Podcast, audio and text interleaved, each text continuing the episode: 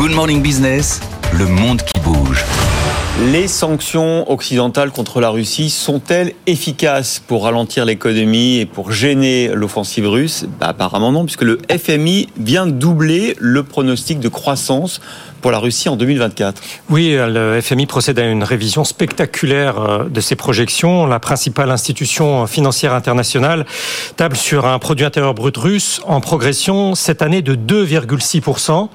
Dans la mise à jour de ses perspectives globales, aucune autre économie ne connaît une révision aussi favorable, 1,5% de plus par rapport à euh, octobre dernier. Il y a deux mois encore, la Banque centrale de Russie elle-même ne prévoyait euh, une croissance que comprise dans une fourchette allant de 0,5 à 1,5. Même le ministère de l'économie n'est pas monté jusqu'ici, jusqu'au 2,6 envisagé par le FMI. L'économiste en chef du fonds, tout en soulignant que ce ne sont là que des indications assez préliminaires, reconnaît que l'activité russe se porte mieux que ce qui était attendu par son organisation. Et elle concentre, euh, le FMI, euh, son propos sur ce qu'apporte, en termes stricts de stimulation, cette économie de guerre. Vu d'Ukraine, la dynamique macroéconomique russe n'est rendue possible que par les 6% du produit intérieur brut consacré aux dépenses militaires. Un chercheur de l'école d'économie de Kiev qui a travaillé au FMI avant ses propres calculs, 100 milliards de dollars de plus pour la défense russe en 2024, cela représente en gros 2,5% de la richesse nationale. Différents experts à Moscou corroborent ce raisonnement, mais en partie seulement, car l'économiste en chef d'une agence de notation financière russe place certes le complexe militaro-industriel, je cite, en tête des facteurs d'impulsion, mais il y ajoute ce qui est injecté dans les infrastructures, et puis aussi l'essor des industries locales de consommation courante qui continuent d'augmenter les salaires. Un autre paramètre est à prendre en compte, la hausse des prestations sociales. Le gouvernement russe s'abstient toutefois de crier victoire avec ces nouvelles en provenance du FMI.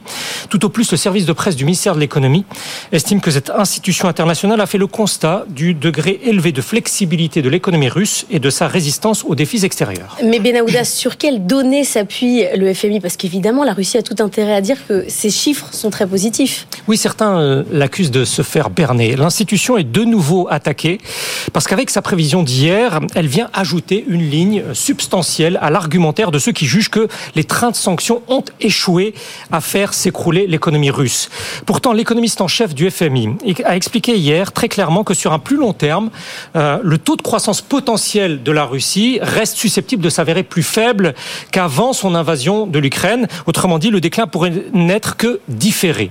Son homologue au Trésor américain chargé de l'évaluation des sanctions soutient que le régime russe sacrifie les perspectives de long terme car le sous-investissement, le ralentissement de la productivité et les pénuries de main-d'œuvre ne feront que s'aggraver.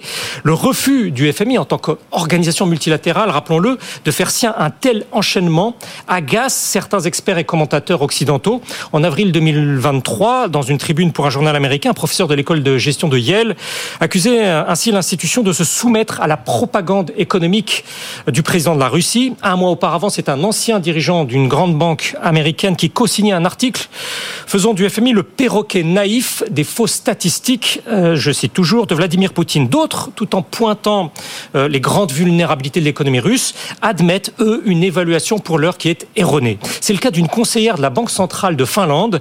Dans une note que nous développerons la semaine prochaine dans l'émission La librairie de l'écho, elle écrit ceci. Nous, les prévisionnistes, avons été pris au dépourvu par la rapidité avec laquelle la politique économique russe est passée sur le pied de guerre, mais elle maintient que la résilience de cette économie ne sera confirmée ou infirmée qu'une fois l'expansion budgétaire liée à la guerre sera terminée. En attendant, les États-Unis et l'Europe vont toujours s'employer à la saper. Washington et Bruxelles accélèrent sur les futurs transferts à Kiev des bénéfices générés par les actifs euh, extérieurs russes gelés.